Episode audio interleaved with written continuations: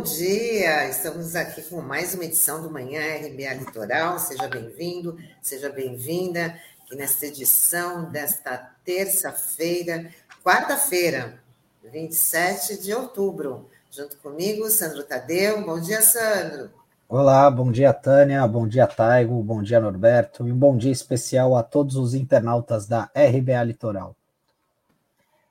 Já começando a falar sobre o relatório final da pandemia, que foi aprovado com pedido de indiciamento de 78 pessoas e duas empresas. O placar ficou em 7 a 4.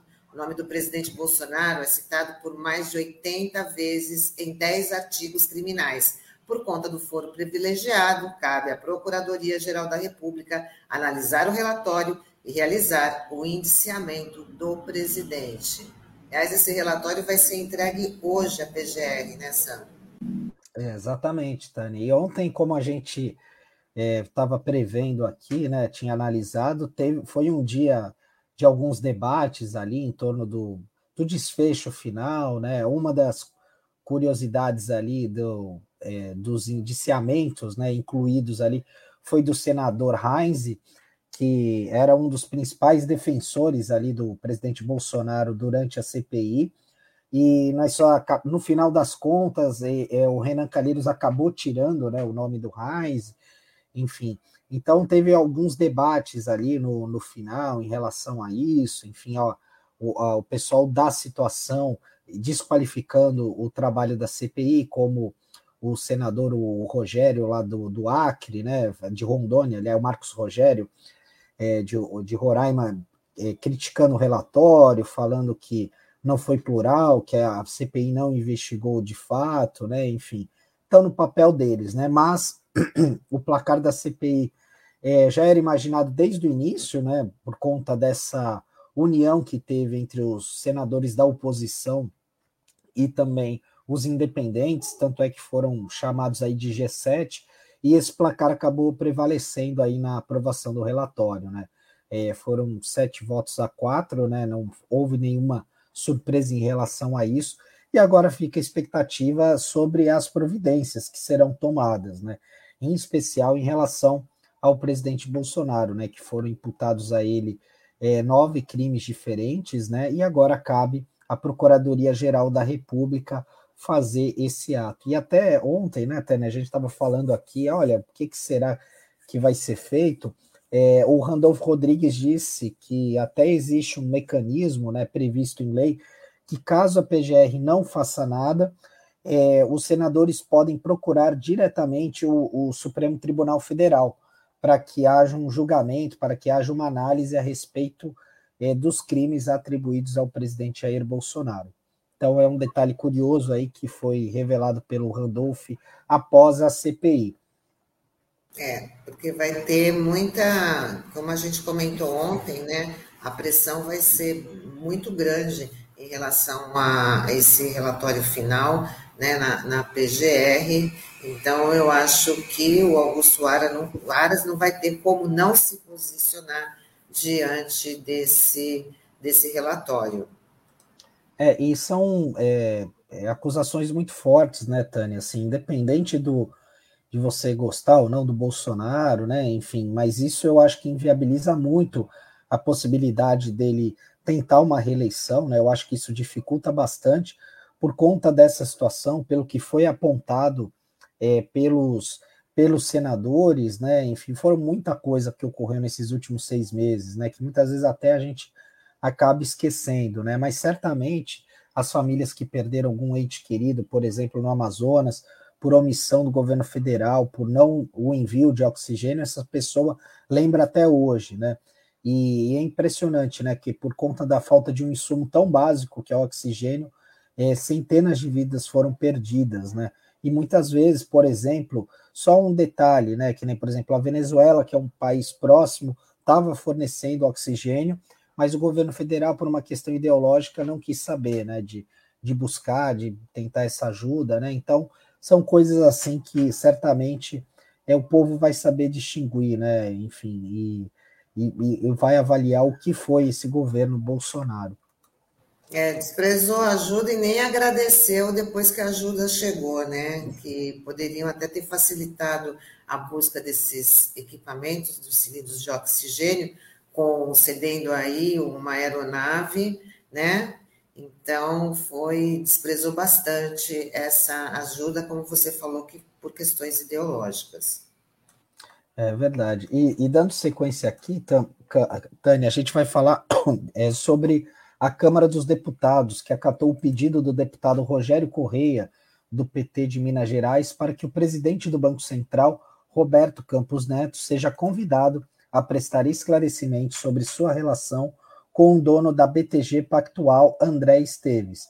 No último domingo, o site Brasil 247 divulgou um áudio que mostra que Campos Neto se orientou com Esteves sobre a taxa de juros. Vamos ouvir um trecho. Alguns aqui já devem ter ouvido falar que qual a taxa de juro mínima. E eu me lembro, o juro estava meio, mais assim, uns 3,5, e o Roberto me ligou para perguntar, pô, André, o que, que você está achando aí? Onde é que você acha que está o lower bound? Eu falei, olha, Roberto, eu não sei onde é que está, mas eu estou vendo pelo retrovisor, porque a gente já passou por ele. A gente acha que em algum momento a gente se achou inglês demais e levamos esse juro para 2%, o que eu acho que é um pouquinho fora de preço. Né? Para mim, acho que é, é, a gente não comporta ainda esse juro. Acho que fizemos várias conquistas aqui, talvez 4, 5 tal, mas o 2 foi meio, meio, meio exagerado. É, e também, e nesse mesmo áudio, o André Esteves avaliou a corrida eleitoral do próximo ano. Então, se o presidente Bolsonaro ficar calado, é, é, é retomar um pouco, é, é, trazer novamente tranquilidade institucional para o establishment empresarial, financeiro, para a classe média urbana, formadores de opinião, eu acho que ele é favorito. Se o presidente Lula pegar o, o Meirelles da vida, botar na fazenda, pegar um Kassab da vida, botar de vice-presidente e, e, e, falar daquelas declarações bombásticas de esquerda, mas relacionadas a meio ambiente, a cultura tal, e botar o Meirelles lá na fazenda, ele também vai se tornar o favorito. E se nenhum dos dois fizer isso, o presidente Bolsonaro continuar meio malucão, o Lula ficar muito à esquerda, eu acho que alguém de centro vai aparecer e, e, e vai ser favorito. Eu acho que os dois principais candidatos para isso, acho que é o Eduardo Leite e o João Dória. Os dois fazem bons governos. Acho que o Eduardo Leite é um produto eleitoral, é, vamos dizer, com mais novidade, né, a despeito do excelente governo que o Dória faz aqui em São Paulo. Bom, esse André Esteves aí está num é um Ministério da Economia paralelo, né? Ele é o verdadeiro consultor ali da, da, da equipe econômica. Como é a sua é, avaliação, Sandro? É verdade, Tânia, porque assim, esse é um. Ali é uma, foi um encontro ali, é, provavelmente, né? Porque o áudio ele tem pouco mais de uma hora, né? Então dá a entender que aquelas reuniões de petit comitê, né, de 30, 40 pessoas ali, um grupo seleto, onde ele fez uma explanação a respeito do que ele pensa, da economia, dos rumos aqui do, do Brasil, né? E realmente são pessoas influentes que estavam ali, a gente não sabe até o momento quem era, uma, quem era o público né, que estava ali.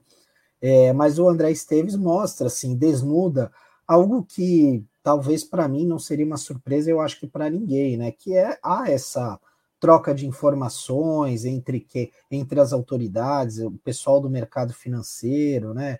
Enfim, porque eles não rasgam dinheiro, né, Tânia? Pelo contrário, né? Toda o que se suspeita muito é que eles acabam até sendo beneficiados por conta dessas situações, né? Esse tipo de informação até privilegiada, né? Como a gente fala, né? E o André Esteves é um importante é, é um nome nesse segmento, né? O dono do BTG Factual, que é um dos bancos brasileiros, aí, um dos principais, inclusive que teve é, no alvo da Lava Jato, né? E acaba fazendo até mesmo essa análise, né? Em relação à corrida eleitoral, né? fazendo, rasgando elogios para o Dória, o Eduardo Leite, né? Falando que é bom na ótica deles, né? Porque se a gente for ver as características, né? O, tanto o Dória como o, Eduardo Leite têm se mostrado é, dois governantes que acabam é, privatizando tudo, é isso é o que sempre está na ordem do dia, né? O Eduardo Leite, que a, tem aparecido aí como uma espécie de queridinho da mídia, é, tem é, colocado muitas empresas ali no Rio Grande do Sul para privatizar. Aqui em São Paulo, a mesma coisa. Recentemente, há duas semanas, a gente teve a votação da reforma administrativa, que passou um rolo compressor aí nos servidores públicos, né? Já teve a questão da reforma da Previdência é, há alguns anos também. Então, é, é, isso daí, o áudio é um pouco uma amostra disso, né? Então, essa é uma, uma breve avaliação que eu faço aí do, do desse áudio do André Esteves, que o 247 é, teve acesso. Ele também foi alvo aí da Operação Lava Jato, né? Teve preso, né? Sim, exatamente, né? Então, às vezes precisa ter um olhar mais crítico como um todo, né? E assim, é, pelo áudio dá, dá a entender assim que é aquela coisa, né? Você prefere ver o diabo na sua frente, mas o PT não na volta ao poder, né?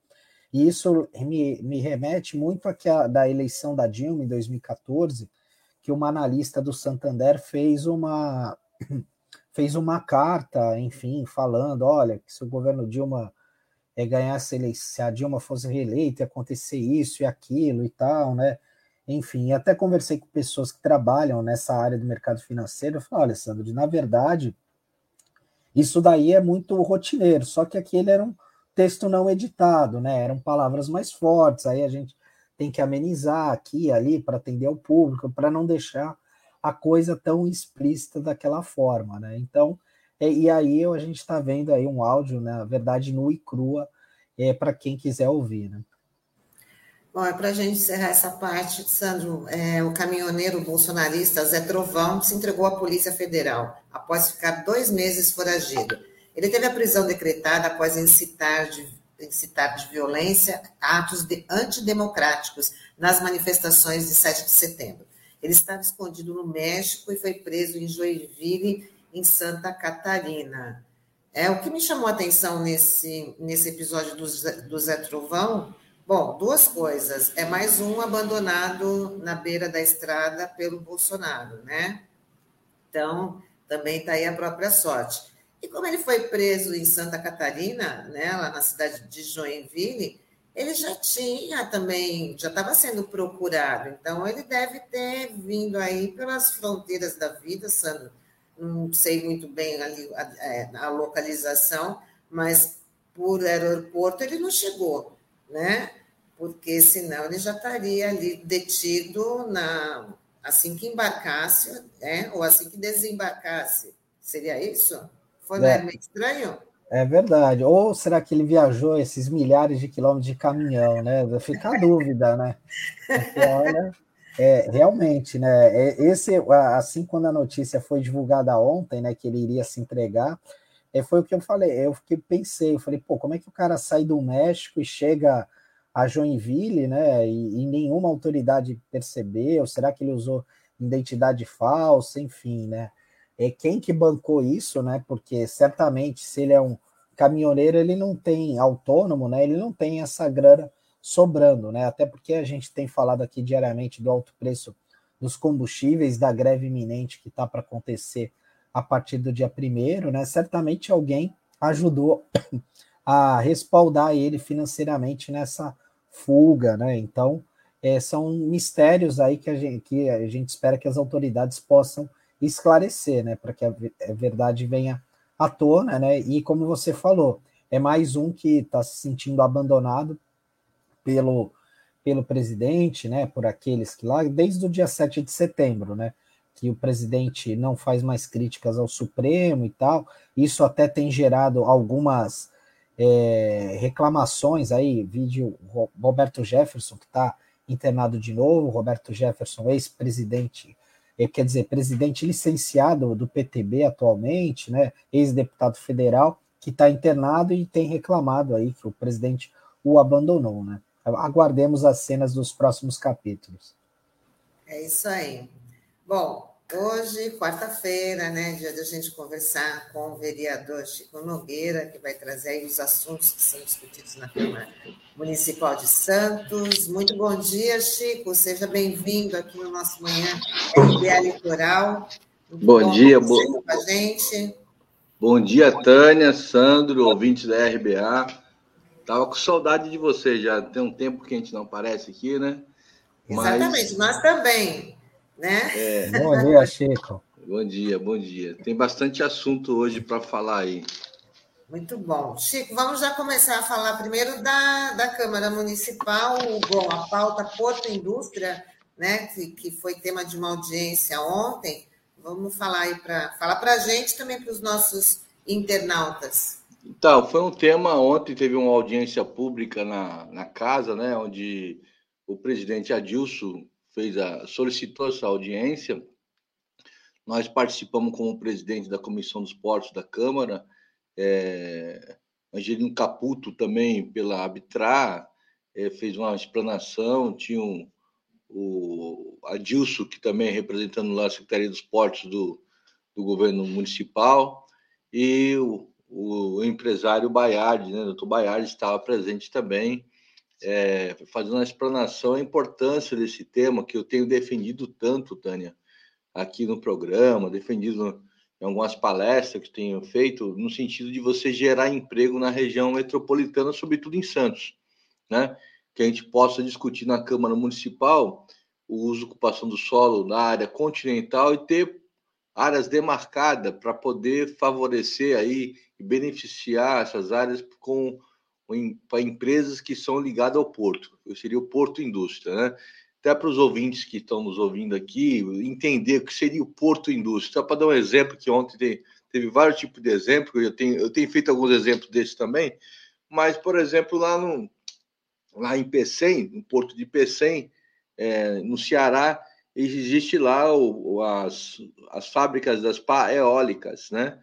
Então, fica dentro do porto a, a fábrica. Então, você evita o transtorno do transporte logístico, você sai da fábrica e já está no porto, do porto já vai para o navio e vai para exportar para o mundo todo. Então, você facilita, reduz custo, gera emprego local, então você não precisa transportar a pá eólica no, vias nos trânsitos urbanos.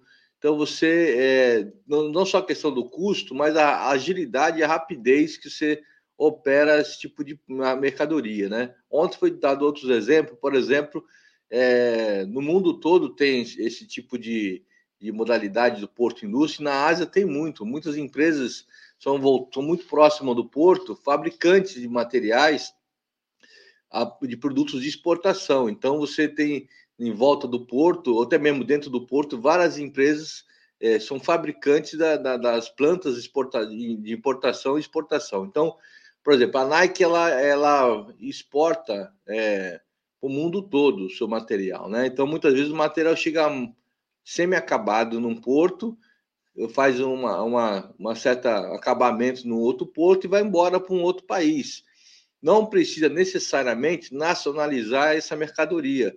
Se vem um, um produto da Nike, por exemplo, às vezes, deu um exemplo onde o Caputo de você traz um, um tênis da Nike para poder ser colocar, de repente, a palmilha, que é brasileira, por exemplo.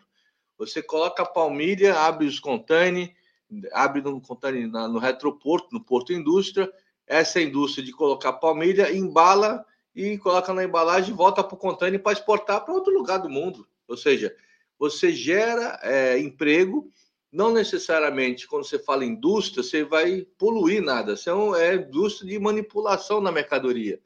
E você gera emprego dentro do próprio porto. Então, para que isso ocorra, é necessário que tenha legislação municipal, é, estadual, que seja, seja, tenha uma sinergia. Por exemplo, uma empresa que é retroportuária, hoje, ela tem, de certa forma, um CNPJ para operar aquele, aquela mercadoria alfandegada. Ela não tem um outro CNPJ para fazer essa manipulação e também autorização para fazer isso na questão de você ter uma outra, um outro KNAI, né? Então é importante dizer que seria, de repente, dois KNAIs no, próprio espaço. Um espaço que seria a indústria e o espaço da manipulação da importação e exportação de mercadoria. Isso geraria emprego de monte aqui na Baixada Santista, porque tem muitas empresas que se, beneficiam desse, dessa mão de obra da, do Porto Indústria, e a gente poderia trabalhar as áreas continental em Santos para que pudesse é, encaminhar algum projeto na Câmara é, para beneficiar essas empresas que próximo ao porto. Isso foi um ponto. Outro ponto é a zona de processamento de exportação, que também tem taxas diferenciadas, que pode ser também colocada é, dentro do plano diretor e, e, fazer com que as empresas é, tenham esse benefício. Vou dar um exemplo muito clássico, né? Nós temos aqui, o Brasil é campeão mundial de exportador de café. Nosso café vai para a Alemanha e a Alemanha chega lá, faz o, o processo de industrialização do café, coloca um serinho dele da Alemanha e exporta para o Brasil todo, exporta para a Europa toda. Então, a mão de obra da manipulação da indústria do café fica na Alemanha, a gente só fica com commodities. Então, nós temos que preparar é, esses commodities que nós estamos batendo um recorde de mercado de, de movimentação para que dê valor agregado a esses commodities e a gente possa gerar emprego no Brasil. Então, essa é a grande pauta que eu tenho defendido. E ontem na audiência foi muito boa esse debate. E a gente ficou muito feliz sabendo que os empresários brasileiros aqui da Baixada têm esse pensamento também de manipulação, de geração de emprego no porto indústria e na zona de processamento de exportação.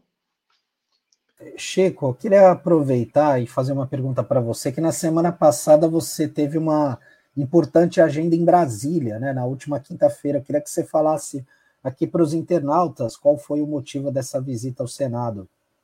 Sim, Sandro, eu tive na quinta-feira visitando o Senado Federal, especificamente, eu tive uma, uma, uma audiência com o senador do Rio Grande do Norte, João Paul Prates, ele que é um, um senador que é ligado na área da logística, ele foi relator do marco regulatório ferroviário, e a gente foi levar nossas preocupações da questão do Porto de Santos, sobretudo todos os portos brasileiros. É, a portaria, o, o, Ministério da Infraestrutura abriu, é, editou uma portaria o ano passado, a portaria 61. Que seria a portaria 61 do Ministério da Infraestrutura? A portaria 61 ela dá todas as diretrizes como que é para ser feito o PDZ, o Plano de Desenvolvimento e Zoneamento dos Portos Brasileiros. E nessa portaria tem vários é, artigos, né, vários anexos, e no anexo 10 dessa portaria 61, que foi que substituiu a portaria 3 anterior, que também falava sobre o mesmo tema, mas a portaria 3 respeitava a Constituição Federal, respeitava os, os limites da cidade. A portaria 61 passou um trator em cima dos limites das cidades, feriu o pacto federativo, ou seja, você entra, o federal entra na questão da cidade e, sobretudo, ele, ele tira, ele praticamente passa por cima do plano diretor das cidades portuárias, ou seja, no anexo 10 da portaria 61, editado pelo Ministério da Infraestrutura, os planos diretores têm, têm que se é, submeter aos interesses econômicos do porto. Ou seja, que nós estamos lutando aí para que não tenha um terminal de fertilizantes na região de Outeirinho. Não adianta a gente ter planos diretores que proíba isso. A portaria 61 ele vai, ele passa por cima disso. Ou seja, o governo Bolsonaro tem passado por cima das leis da Constituição Federal através de portarias. Então, nossa nosso apelo ao Senado Federal, o nosso pedido de apoio aos senadores, inclusive a bancada dos senadores do, do próprio Partido dos Trabalhadores e das outras bancadas também de outros partidos, se sensibilizaram e disse que isso está sendo praticamente é, é, certo, é, todas essas portarias não é só no Porto. O governo Bolsonaro tem governado através de portarias. E eles já têm um expediente no Senado Federal que chama o expediente que ele vai, é que ele é, uma, é um projeto de lei, né?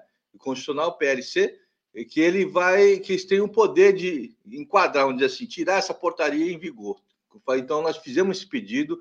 O Senado é o guardião da Constituição Federal e as cidades portuárias, não falo só de Santos, pessoal, é, é a portaria em, em, tese. A gente percebe que foi feito para Santos, porque a discussão do PDZ hoje no Brasil todo é Santos. Então ele fez isso para poder a, a, cidade não ter nenhuma ingerência na questão do PDZ, mas é, aflige todas as cidades portuárias. Então o guardião da Constituição, que é o Senado Federal, se comprometeu a analisar essa portaria e entrar com PLC para derrubar a portaria e sim dar segurança jurídica para nós, enquanto vereadores na Câmara, legislar na questão do, do, dos planos diretores e proibir qualquer tipo de carga perigosa próximo da área urbana do porto. Muito bem, Chico. Um assunto aí que também a gente vai continuar discutindo aqui no, no Manhã RBA Litoral, porque não é, né, acho que tem que se aprofundar nessa questão, até para a sociedade também participar, Entender. saber dos reais problemas, né, Chico? Sim, é, é na realidade isso, Tânia. Você é uma coisa bem complexa, mas assim, você quando se fala portaria, pô, portaria tem valor, tem valor legal. Portaria ela é um instrumento, é um, uma instrução, né? Ela não pode sobrepor a Constituição Federal, onde tem um pacto federativo que os poderes têm, são independentes. Então tem que ser respeitado.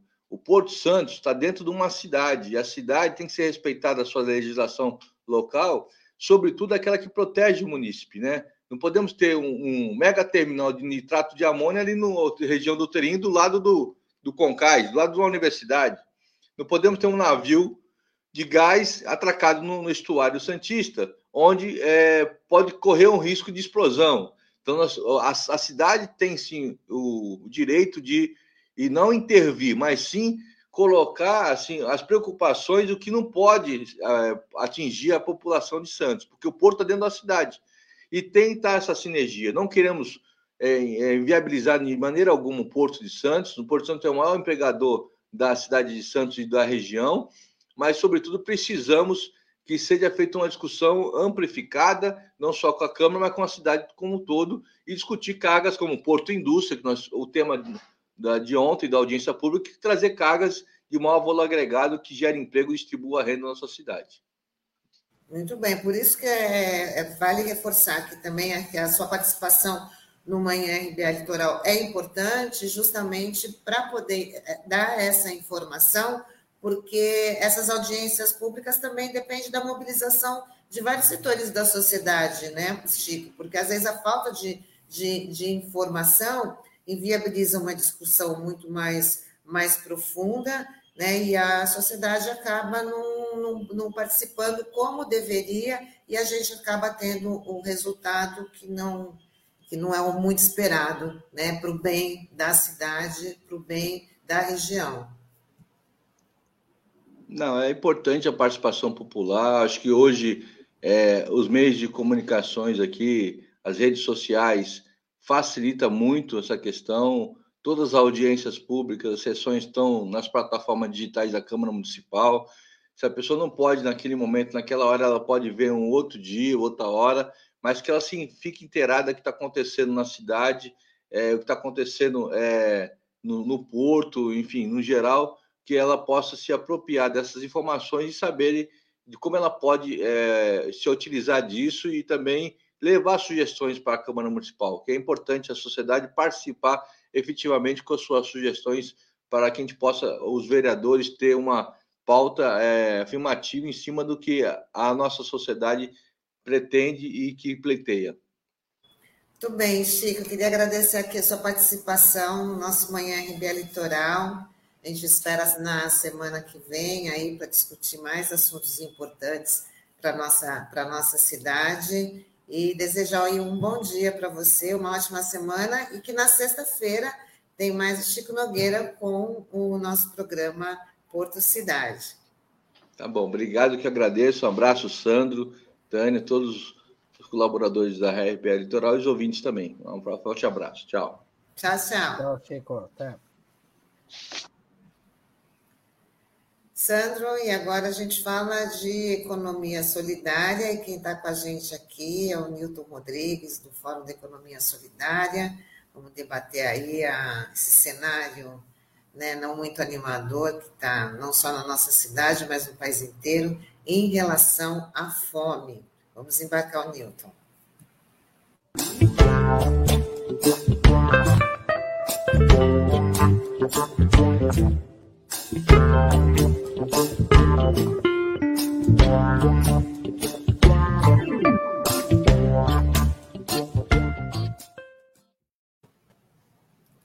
Netinho, seja bem-vindo aqui no Manhã RBA Litoral. Muito bom estar com você, né? E obrigada por aceitar o nosso convite. Muito bom dia. Eu, bom dia, eu que agradeço, Tânia, estar tá reencontrando você e o Sandro Tadeu. Eu agradeço imensamente o convite. Sim. Niltinho, vamos começar falando. Bom, você é integrante aí do, do Fórum da Economia Solidária e o que a gente tem assistido aí nos últimos, nos últimos tempos é desanimador, né? Pessoas correndo atrás de um caminhão de lixo em busca de comida, osso do, do osso de, do açougue sendo vendido, embalagens com cabeça de peixe, pé de galinha. Bom, a fome está tomando uma face aí é, monstruosa.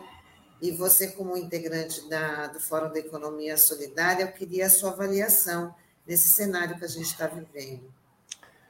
É, Tânia, é, o cenário ele é, é bem grave e a tendência é que se agrave ainda mais caso Bolsonaro é, e Paulo Guedes insistirem é, em conduzir o país da forma como eles estão conduzindo. Né? É, nesse quadro de fome que nós estamos, que parcela expressiva da população passa, o, o Bolsonaro recomendou que aquelas pessoas que não têm renda alguma para comprar alimentos fossem ao banco, ao sistema financeiro para poder pegar dinheiro, emprestar e comprar comida. Quer dizer, isso é um escárnio, né? É, Paulo Guedes, mais recentemente também, é, até numa uma reunião de ministerial, né? Ele afirmava que o negócio é investir nas grandes empresas, no agronegócio, que isso é que salvaria o país. Então, quer dizer, a, a política que, que o, econômica que o Brasil optou, ele é totalmente, totalmente equivocada e vem causando todos esses problemas. Né? É, e o Brasil voltou a, ao mapa da fome, ao chamado mapa da fome. Né? O mapa da fome ele foi criado é, com o seguinte critério. Né? É, quando 5%, 5% da população de um determinado país atingisse um estado de insegurança alimentar grave, ou seja, a pessoa não tem é, recursos para acessar o alimento de forma continuada, alimento com, com qualidade, né? É, quando atingir 5%, entraria no, nesse, nesse, nesse mapa. Né? Agora, é, o Brasil, em 2003, quando Lula é, ganha a eleição, junto com José Graziano, é, Frei Beto, que assumiram o governo, eles criaram é, o programa Fome Zero, com mais de 40 ações que foram articuladas é, naquele, naquele programa. E a implementação desse programa é, Fome Zero, em 10 anos, de 2003 a 2013, eles tiraram o Brasil do, do mapa da fome.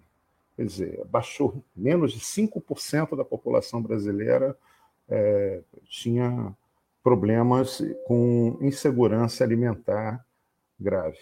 Né? É, mas, a partir do, do golpe que ocorreu nesse país, com Temer assumindo, é ali que o Brasil volta ao mapa da fome, com Temer.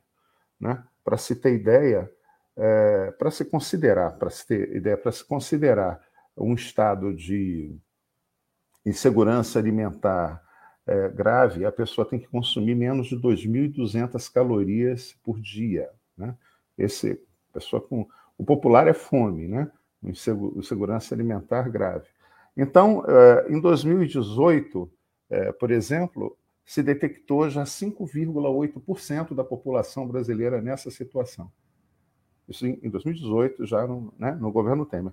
Em 2020, já no governo Bolsonaro, isso aumentou para 10% da população. E agora, dados da Unicef, 2021, de julho, aponta próximo a 20% da população brasileira é, que está em situação é, de insegurança alimentar grave. Agora, se considerar a insegurança alimentar moderada, que é aquela situação do cara não jantar, é, a, a, o, o, botar o filho para dormir mais cedo, para ele não comer, né? para ele não jantar, o, o, avô que deixa comida para o é, para o neto e ele mesmo não come, ou a mãe né, deixa para os filhos, isso já atinge é, o dobro desse percentual e vai para 40% da população brasileira. Ou seja, 40% da população brasileira não sabe, é, não come adequadamente ou não sabe se vai comer no dia seguinte. Esse é o quadro. Então, por isso, nós estamos assistindo as pessoas em caminhão de lixo, é, em lixão, é, e isso vem aumentando. E a lógica do governo Bolsonaro é: o mercado regula é, e resolve o problema de todos. Né? Isso é, uma, é, é, um equívoco enorme, eu diria que uma maldade, uma, um escárnio. É, e ele sempre reage com sarcasmo, né? o Bolsonaro, quando trata das questões dos pobres. E o pior é que as mulheres são as que mais sofrem com isso. Né?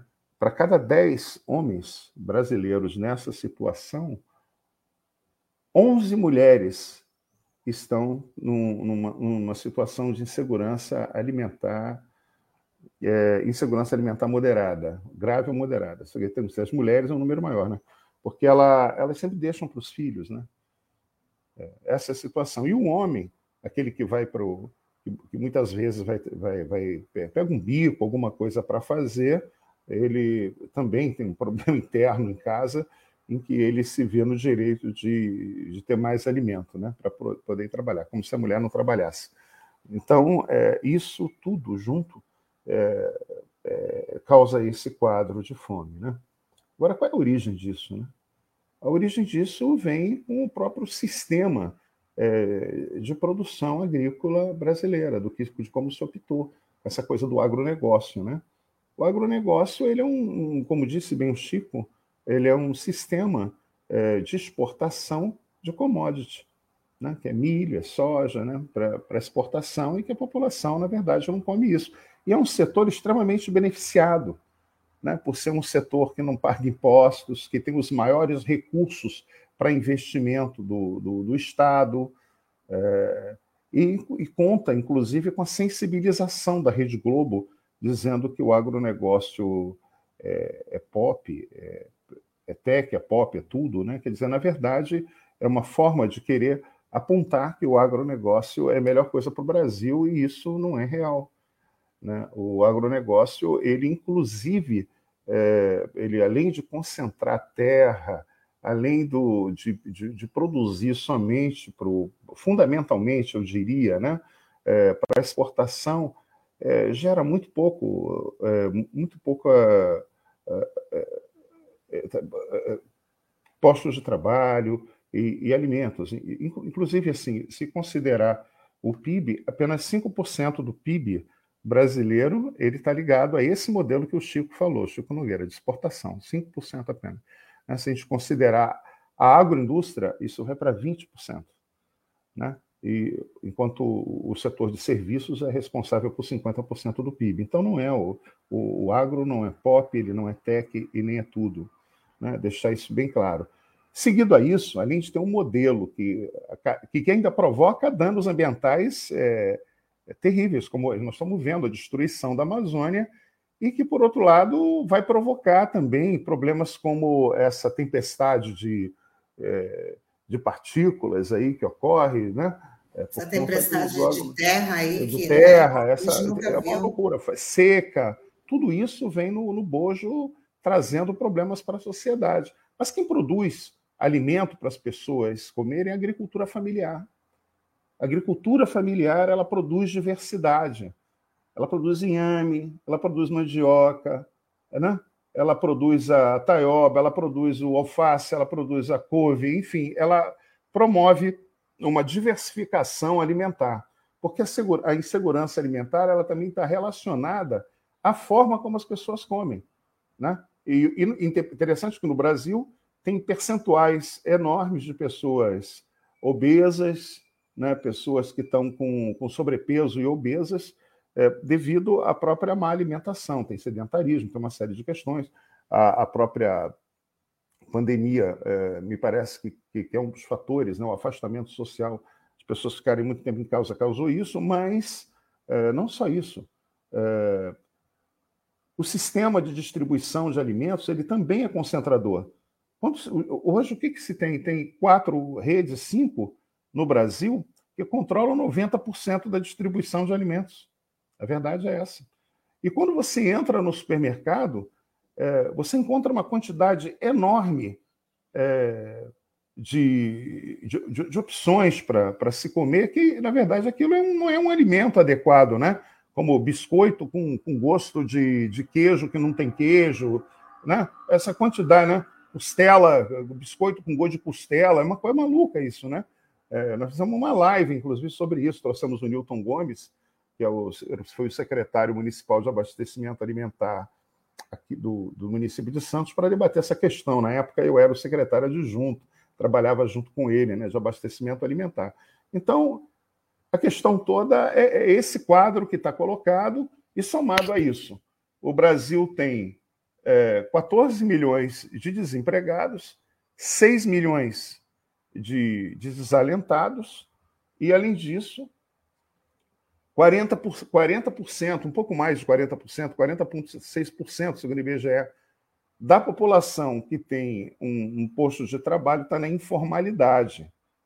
E essa população ela tem uma renda é, com, esse, com essa ocupação, com esse trabalho, a maioria dela de meio salário mínimo e quase a totalidade de um salário mínimo por mês somente. Então, o quadro é, brasileiro é, ele tem que exige uma mudança política é, na condução desse país urgente. É, as pessoas, os brasileiros e brasileiras, infelizmente, é, em quantidade expressiva, padecem de insegurança alimentar grave ou moderada, considerando que a a insegurança alimentar grave popularmente se chama fome.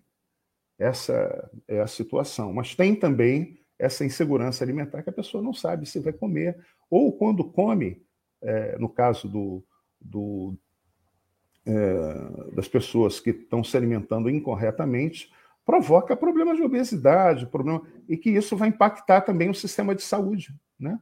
É, que é caro manter né, com problemas de infarto, problemas de AVC, que as pessoas vão tendo. Né? Então, esse é o quadro brasileiro e que ele começa lá com o agronegócio, provocando já uma situação de insegurança alimentar grave e moderada, e vai bater, passa pelo sistema de distribuição é, e também toda a estrutura hoje é, de, do, do, dos empregos que não existem, né? É, da, da, informalidade, com a má remuneração das pessoas. Milton, é, bom dia, uma satisfação estar recebendo você aqui novamente na RBA. É, você tocou num ponto muito importante, né? Porque eu acho que para muitas pessoas, né, é, eu acho que o que gera mais indignação é justamente essa desigualdade que a gente tem no país. Se a gente estivesse falando num país onde você tem dificuldade de produção, de proteína, de agricultura, até poderia amenizar um pouco essa dor da questão da fome, mas pelo contrário, né? Nós somos o maior produtor de proteína animal do mundo.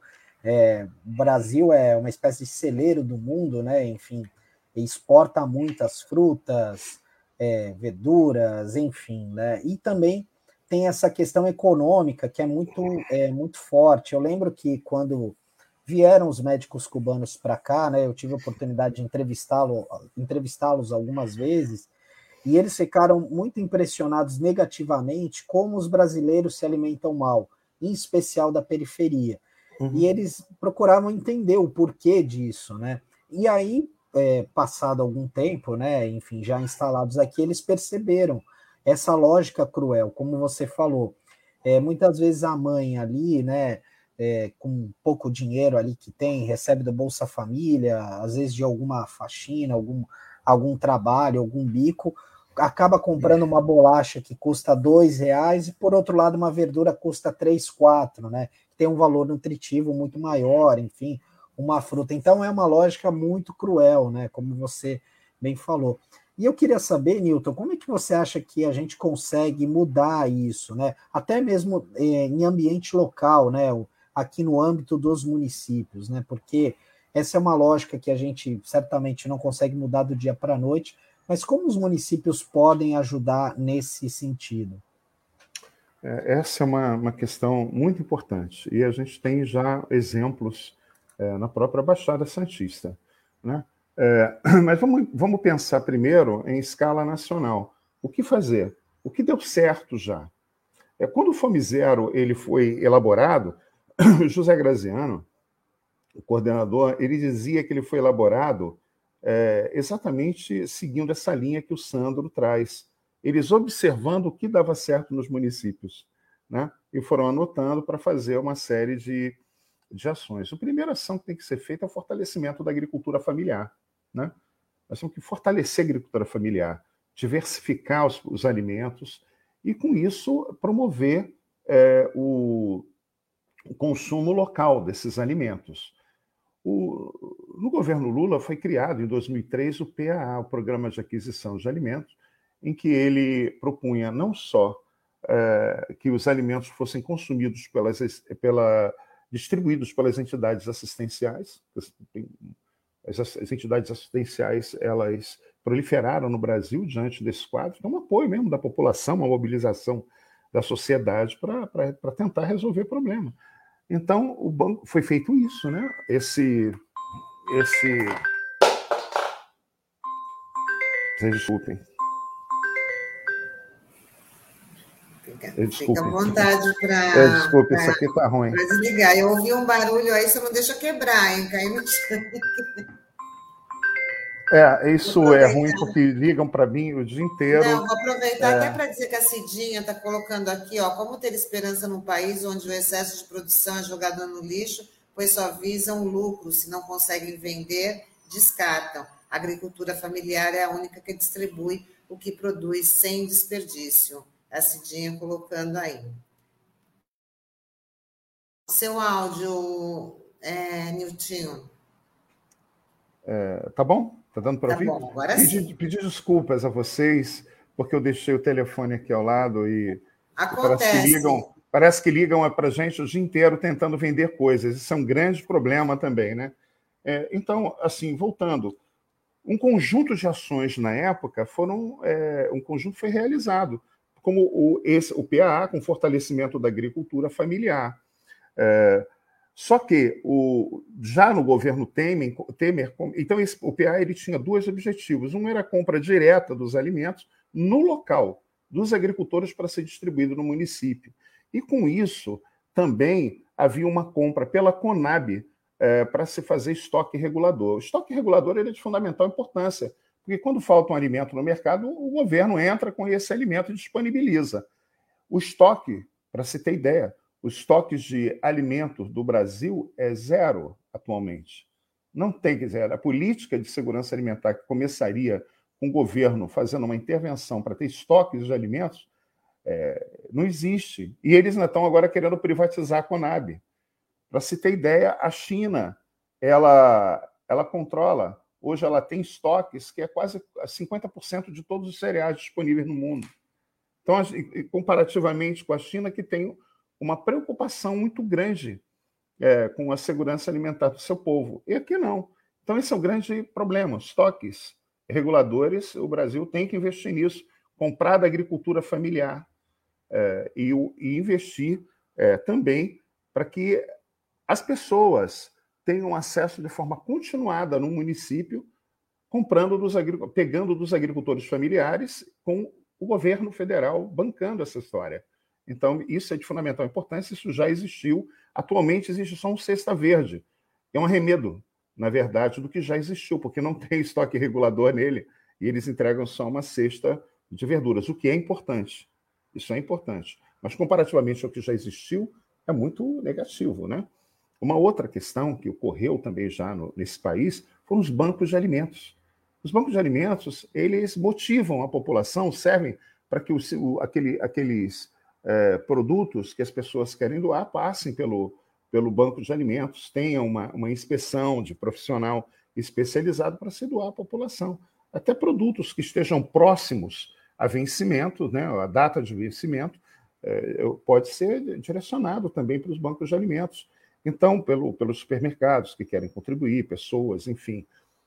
Na Baixada Santista, apenas um município pegou aquela política pública do governo federal é, e implementou, ou seja, bancos de alimentos, que foi Itanhaém. Então, é, Itanhaém tem um banco de alimentos que é modelo, que foi uma política pública do governo federal e que o município soube aproveitar. E o governo federal era do PT e o governo municipal do PSDB, e eles foram lá e pegaram isso. Tinha ali, na época, a Luciana Mello, o pessoal né, de Itanhaém, que eram profissionais é, competentes que fizeram com que aquilo acontecesse. Então, me parece que essa é, iniciativa dos bancos de alimentos se faz necessário para todos os municípios, para inclusive se mobilizar a população para poder direcionar, né, é, canalizar alimentos para esses bancos que vão sofrer uma, uma, uma inspeção para de qualidade, uma avaliação, para depois serem distribuídos para essas entidades assistenciais. Então, me parece que essa interação entre governo e a população é de fundamental importância, isso cria capital social, é, que, fundamentado na confiança, na colaboração, na cooperação, para as pessoas é, poderem é, assumirem também a responsabilidade né, nesse combate à fome. Né? E, e, o governo federal também criou a alimentação escolar, em que se, o PENAI, né, o Programa Nacional de Alimentação Escolar, que passou a obrigar que 30% daqueles recursos que eram direcionados à, à educação fossem, fossem destinados à compra de alimentos no local. Isso também foi uma ação é, do, dos governos do Partido dos Trabalhadores, no sentido de dinamizar a agricultura familiar e melhorar a alimentação é, escolar. Isso é de fundamental importância. É, também foi criado. É, hoje existe, mas houve um corte muito grande em todos esses recursos, né? considerando que lá no PA é, o estoque de alimento, para o estoque de alimento é zero, né? recurso zero.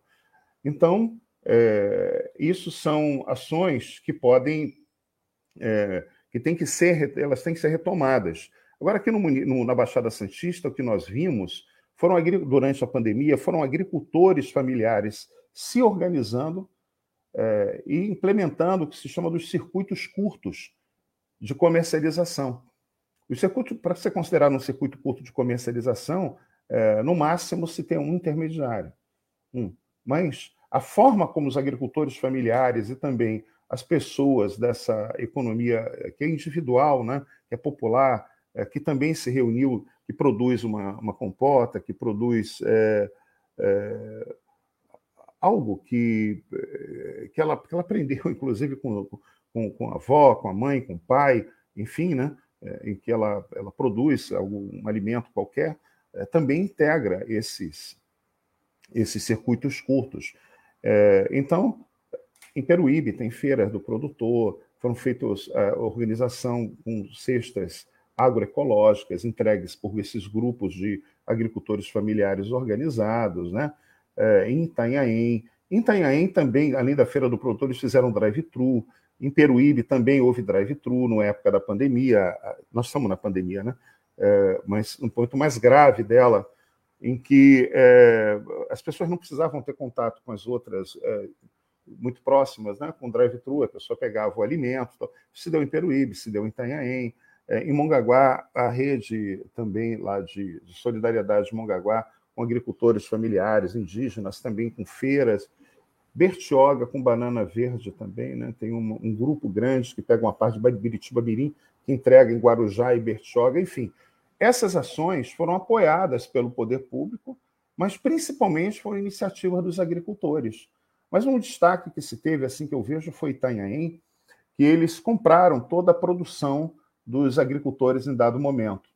Toda a produção. Estava encalhada lá, com problema que mesmo os circuitos curtos não estavam dando conta de se comercializar. Desculpa, a prefeitura comprou tudo, fez um edital, comprou toda a produção e distribuiu para as entidades via o Banco de Alimentos.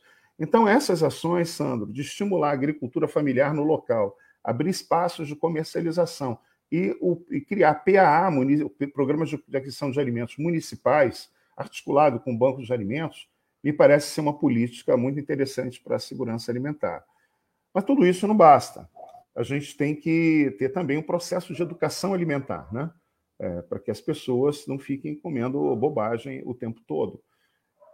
Esse apoio à agricultura familiar, apoio a essa economia popular, vem no sentido de democratizar a economia, dar acesso ao mercado a essas pessoas. É, mas tudo isso também não basta. A gente tem que gerar trabalho e a gente tem que gerar renda. Isso é de fundamental importância. E se nós perguntarmos a qualquer pessoa se na Baixada Santista, é, seja em Mongaguá, seja em Peruíbe, Itanhaém, Bertioga, qualquer município, se vai se instalar uma indústria ou um grande aeroporto, alguma coisa que vai produzir 5 mil empregos, 2 mil, mil, todos falam que não, não existe essa perspectiva. Então fica a questão: como gerar trabalho e renda para as pessoas? Considerando que tem aí uma, um contingente de jovens é, muito expressivo que também está tá querendo trabalhar. Né? O único caminho que nós estamos vendo é, o apoio a essa economia popular, essa pessoa que vende bolo, a mulher que faz bolo em casa para vender para os vizinhos, né? É, isso é de fundamental importância dar um apoio a essa, a essa, essas pessoas. E a economia solidária, que é o estímulo, o apoio ao trabalho associado, por meio de associações e cooperativas.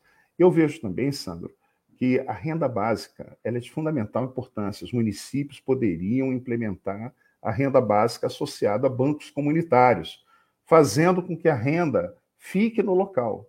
Nós temos falado isso a exaustão. Ao prefeito de Santos, Rogério, a todos os prefeitos, o Fórum de Economia Solidária apresentou 54 propostas. Nós estamos em diálogo com os prefeitos, mas me parece que, em relação a isso, eles não querem ouvir, não escutam. Se a gente direcionar, se for direcionado para aquela população que está num estado de, de, insegurança alimentar grave, um, uma renda básica, com moeda social implementada, é, para que o dinheiro, com comércio local cadastrado, com, uma, com, um acordo de cavalheiros com esses estabelecimentos para a prática de preços, é, me parece que isso promoveria não só é, um, uma diminuição né, que seria bem é, drástica do, desse estado de insegurança alimentar grave, como geraria também postos de trabalho e riqueza no local. Então, isso são medidas que a gente entende é, que poderiam ser feitas. É, em relação à, à, escala nacional, a recriação do Conselho né, Nacional de Segurança Alimentar. O Bolsonaro acabou com todos os conselhos. Né? Participação popular, participação da sociedade nesse governo é completamente desprezada. É, então, é, eu acredito que essas ações, considerando também um apoio necessário a essas cozinhas comunitárias do MTST, são de fundamental importância. Eles estão usando, inclusive, prédios é, que não são usados, antigos, adaptando para fazer essas cozinhas, é, que eles chamam de cozinhas solidárias, que devem ter apoio da sociedade também e que vem é, corrigindo o problema, de alguma forma, né? de forma paliativa. Mas me parece que a questão central é trabalho e renda, porque no Brasil não falta alimentos. Alimentos têm a vontade para se produzir, para, se, se consumir. A questão toda é renda para que para acessar esses alimentos e também a qualidade desses alimentos. Né? Quer dizer, não é tudo que se come é comida, né? Essa é a questão, né? Comer esses salgados com gosto de, de, de bacon, de, né? isso é muito ruim. Isso, né? E às vezes, muitas vezes, sobra para uma mãe um real, dois, três reais para comprar alguma bobagem para enganar a fome dos filhos, né? Então, eu acho que o Estado, é, Sandro, tem uma, uma missão muito é, grande para isso, como ocorre no mundo inteiro. Em, nos países nórdicos, por exemplo, até mesmo eles controlam a entrada dessas eh, grandes, dessas multinacionais como Walmart, tal. Eles não querem no país deles, não vão, não como não deixam nem se instalar, porque eles ficariam, entregariam essa, a esses conglomerados a própria segurança alimentar do país. Quer dizer, o tamanho da consciência que se tem hoje é, de se apoiar o comércio local dos pequenos é, e promover o desenvolvimento local. Então, o Estado ele tem um papel muito importante a desempenhar na, na economia brasileira. E essa história de deixar para o mercado resolver, é, isso é uma falácia, porque o mercado está é, no mercado uh, vai se dar bem quem tem dinheiro, né? O mercado é, são relações de força que determinam esse, é, essas relações. E a gente tem que apoiar isso. Outra experiência muito positiva é o Livres, aqui na Baixada Santista, que reúne entregadores que não estão submetidos a, esse, a esses aplicativos de exploração, né, como iFood, como Uber, junta agricultores familiares, é, quase 200 famílias hoje que compram orgânicos, né, é, e sem, sem intermediação. Né? É, eu mesmo, minha família, nós mesmos, eu e a UCL, nós integramos o Livres, né? É, e a gente consome produto orgânico que vem dos agricultores familiares do Vale do Ribeira, da Baixada Santista, do Alto do Tietê. Essas experiências desses grupos de, de consumo consciente têm que ser apoiadas pelo poder público. O Livres, por exemplo, não tem nenhum apoio do poder público. É, são as pessoas que estão é, envolvidas construindo essa, essa nova, é, essa outra relação. É uma, tem relação de mercado? Tem, mas é um outro mercado, não é esse mercado da exploração. É um mercado onde tem reciprocidade, né? É um, é um mercado ressignificado, como esses grupos de consumo, que também proliferaram no Brasil no período da pandemia. É, a gente já está chegando aqui no fim da nossa, da nossa conversa, mas é importante ressaltar que a questão da agricultura familiar, além dessa melhor distribuição, uma distribuição né, mais, mais justa, ela também é, uma, é um modelo que contribui muito com, com o meio ambiente, visto que não tem a presença dos agrotóxicos, né, como você fala, é uma, é uma alimentação de, de qualidade, que isso é muito importante. Mas muita gente também vê, assim, para ajudar, é, se torna acho que até um mito de falar assim, ah, mas eu vou no eu vou no comprar o produto orgânico, ele é um produto um pouco mais caro, né? Aí também algumas pessoas que optam porque é pelo pelo outro tipo, né? Por ser por ser mais em conta. Eu queria que você aproveitasse para falar sobre isso em relação a sempre, as pessoas devem consumir os orgânicos, a gente sabe que é um pouco, até por conta da, da dificuldade de se comercializar, seria isso? É, a questão toda é que é, esse modo de, de produção ele vem ganhando espaço cada vez mais é, no, no, meio dos agricultores familiares. Né? Inclusive, para entregar no PAA, esse cesta verde, se, a, se o produto for orgânico, se paga a ele 30% ou mais, que é para estimular a produção. Mas, por outro lado, tem uma grande contradição né? Ou seja, veja bem, então a gente tem que expandir a produção de orgânicos. Isso vem acontecendo, mas tem que ser numa velocidade maior ainda. Né? É, em, em, municípios, por exemplo, como é, Itanhaém, que tem um banco de alimentos, uma associação muito bem articulada, que é a Mibra, ou mesmo em Peruíbe, é, se observa que existe uma, uma uma disponibilidade, uma, uma, oferta de orgânicos nesses circuitos curtos de comercialização e que os preços que eles praticam eles são abaixo daqueles do mercado dos produtos convencionais. Existe isso. Os, porque, na verdade, o, o, orgânico ele pode ser produzido por um, por um, por um fazendeiro, por, um, por uma pessoa que tenha uma grande propriedade, né? O orgânico. E ele vai chegar caro, chega com intermediários no caminho.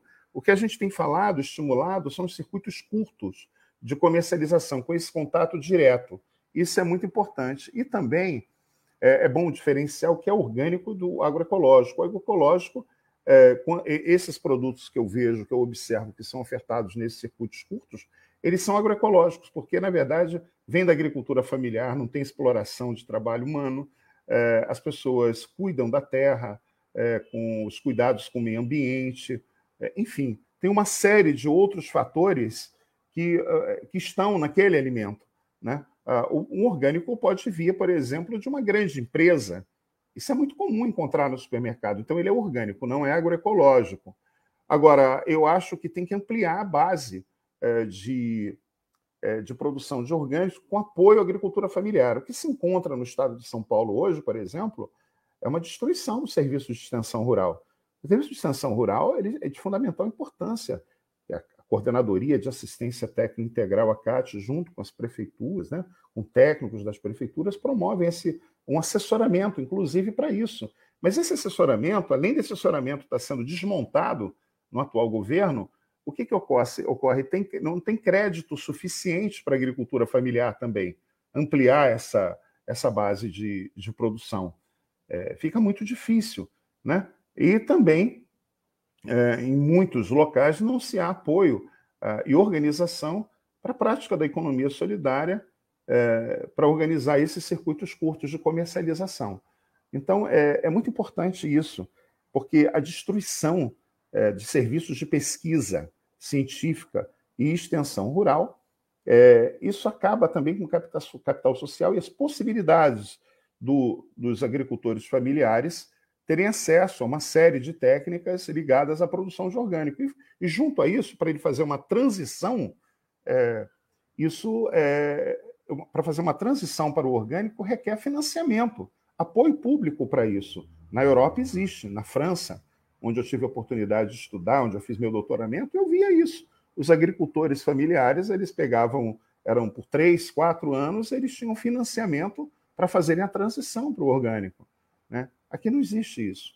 Né? Aqui o que existe é o agro é pop, o agro é tudo, o agro é tech, enfim, essa situação totalmente equivocada em que se exporta commodities e não tem nem processo de industrialização aqui. Então, essa é, a, é uma linha que a gente tem que entender, que os, o, a articulação, por exemplo, brasileira e do próprio do Estado de São Paulo de agroecologia, com profissionais, com produtores, também vem fazendo com que essa ideia é, da produção de orgânicos, mais ainda, melhor ainda, de produtos agroecológicos, sejam assumidos. E essa produção é capaz de atender às necessidades de todos os brasileiros, porque o agronegócio ele já não atende. Né? Então a gente tem que buscar uma outra agricultura, uma outra forma de relação. É, isso é de fundamental importância para a gente construir é, um outro país, resgatar esse país que, com todas essas ações é, que nós estamos assistindo desse governo, quem pegá-lo em 2023 vai pegá-lo arrasado. Né? Nós vamos ter que reconstruir tudo isso. Havia no Brasil uma queda é, dos níveis de desigualdade e também com um conjunto de ações que garantia que as pessoas tivessem segurança alimentar, porque é direito do ser humano a segurança alimentar. Havia também a Secretaria Nacional de Economia Solidária, com o professor Paul Singer, o nosso mestre querido, à frente dela, apoiado pelos movimentos populares. E agora não existe nada mais disso. O que existe é um presidente da República vomitando é, asneiras, é, dizendo que a vacina da Covid, tão duramente conquistada pelo esforço de pesquisadores, é, provoca AIDS. Né? Isso é um crime, o que ele provoca contra a humanidade, o que está aprovado, inclusive, agora no relatório da CPI. Nós vamos ter que virar essa página. Nós vamos Esse ter é um que virar dos crimes, né, Niltinho? Esse é um, é um dos, dos crimes. crimes, né? Para a Amazônia, né? Os indígenas é. que são assassinados. Né? É verdade. Então é isso que eu entendo. O Fórum de Economia Solidária ele se coloca à disposição dos prefeitos para discutir, para debater essas saídas com experiências que já foram implementadas. É, a gente tem esses 54 propostas que a gente entregou aos prefeitos e a gente espera que sejam operacionalizadas, porque nenhuma indústria Nenhuma grande indústria vai se instalar na Baixada Santista e, no estalo de dedo, criar milhares de empregos para resolver esse problema que nós estamos vivendo, que é de desemprego, que é a, a, informalidade com as pessoas com renda baixa e um Estado, uma situação de insegurança alimentar grave ou moderada que assola a nossa população. E o interessante é que você não vê as pessoas. Você passa na rua, tem aumentado muito o número é, de pessoas. É, então, eu acho que isso tem que, é, tem que ter um trabalho também um, junto com assistência social, associado a isso, trazer essas pessoas para que elas se alimentem adequadamente e elas tenham uma perspectiva de trabalho. Um trabalho para que elas possam sair dessa situação. Isso tudo é papel do Estado. E até mesmo o SUAS e o SUS vem num processo, é, e o SUS também na área de saúde, vem num processo de desmonte, os ruas, nesse, nesse governo. Então, é, esse conjunto de ações é, é necessário ser, ser feito. E a economia solidária nos países desenvolvidos, nos países que superaram a, a insegurança alimentar, que estão é, numa situação de geração de trabalho e renda é, para a sua população, eles também investiram na economia solidária, como França, Finlândia, é, é Noruega, Dinamarca, Holanda, enfim, Quebec, o Canadá, todos esses países é, investiram na, na economia solidária, em que as pessoas vão se associar para resolver os seus problemas. Na pandemia, a solidariedade emergiu é, para vários locais, né? com várias ações no Brasil inteiro. Agora, é necessário que essa solidariedade ela, ela seja é, operacionalizada, seja transformada num modo é, de produção, né? que é a economia solidária, onde as pessoas vão trabalhar de forma associada e que tem apoio do Estado. Achar que o Estado é, tem uns ingênuos nesse movimento de economia solidária, Tânia, que acha que o Estado tem que ficar fora. É uma, eu digo que é a esquerda que a direita gosta. A esquerda que a direita gosta, ela, ela acha que o Estado tem, Estado. Tem, é, no Estado, que nós somos anarquistas, né? Assim, a ideia dos anarquistas da, da colônia Sicília, de 1890, lá do Paraná, né? Durou só quatro é. anos.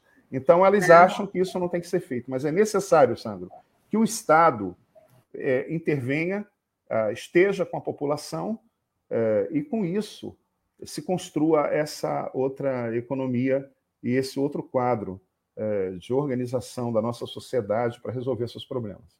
Antes de me despedir de você, Niltinho, vamos aqui registrar o Alcides Fole, que ele fala era tão comum a agricultura familiar, não usávamos agrotóxicos e cada, e, casa, e cada metro quadrado era aproveitado. Que bom seria se o povo se concretizasse na economia e na certeza que iam consumir legumes, verduras, etc., sem necessidade de irem a supermercados pagarem mais caros por produtos, além de agrotóxicos, acima de tudo, saberem que era realmente que estarão colhendo saúde. É isso aí, Alcides. Alcides tem razão.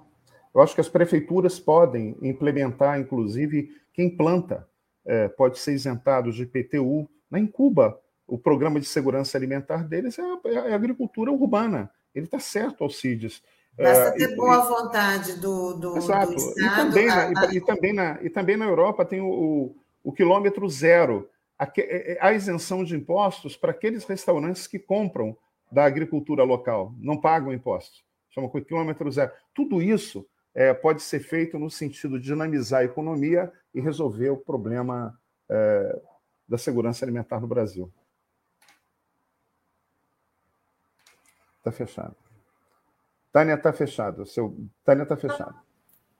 Muito obrigada pela sua presença aqui com a gente no Manhã RBA Litoral. Com certeza é um até breve, porque a gente sempre está te chamando, porque é sempre muito bom te ouvir. Tá? Eu, eu agradeço imensamente, Tânia, e agradeço imensamente ao Sandro. Né? Muito obrigado. Tá, um ótimo dia, uma ótima semana e até outra oportunidade, tá bom? Tá bom. Tchau, Newton. Até a próxima.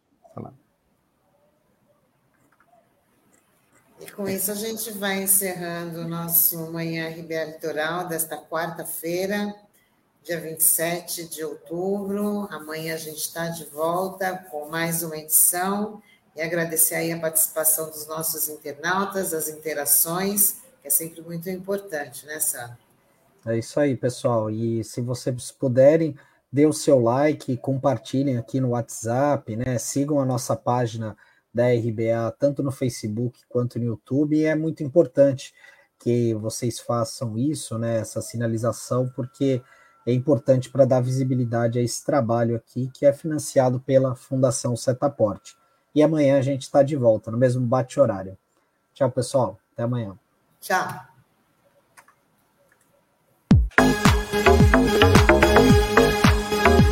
Rádio Brasil Atual Litoral é uma realização da Fundação Setaporte, apoio cultural do Sindicato Setaporte.